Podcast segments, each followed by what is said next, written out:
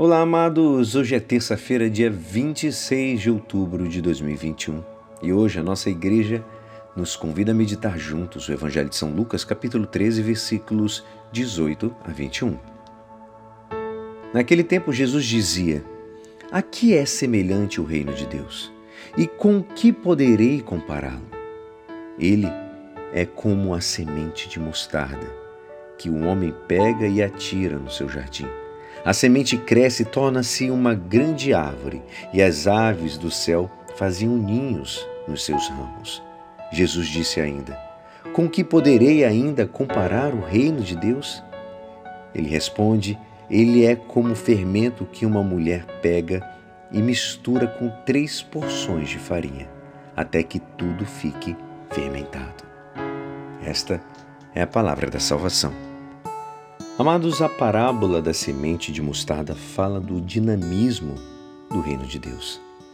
Assim como a semente de mostarda demonstra, o que vale não é a quantidade ou a grandeza exterior, mas a energia interior que faz você se transformar.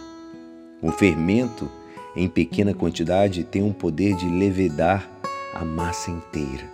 Assim também o reino, apesar de sua pequenez, tem a força de transformar toda a realidade deste mundo. As duas parábolas nos ensinam a verdadeira paciência, que não é resignação e passividade diante do mal, amados. Paciência é a virtude dos fortes, porque conhecem o poder irresistível do reino que tudo transforma e salva.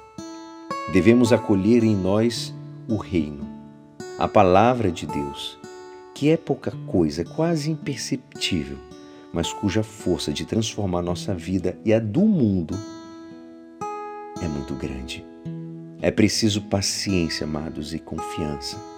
De fato, o reino de Deus não aparece extraordinariamente na mídia, não alcança os índices de Ibope, mas ele está presente como fermento na massa, como semente de mostarda tirada no jardim. Parece que não acontece nada. Não vemos diferença alguma no mundo nem na nossa vida, mas ele já começou a sua ação transformadora e um dia chegará à sua plenitude. Confie, espere, trabalhe, tenha fé. E é assim esperançoso que esta palavra poderá te ajudar no dia de hoje que me despeço. Meu nome é Alisson Castro e até amanhã. Amém.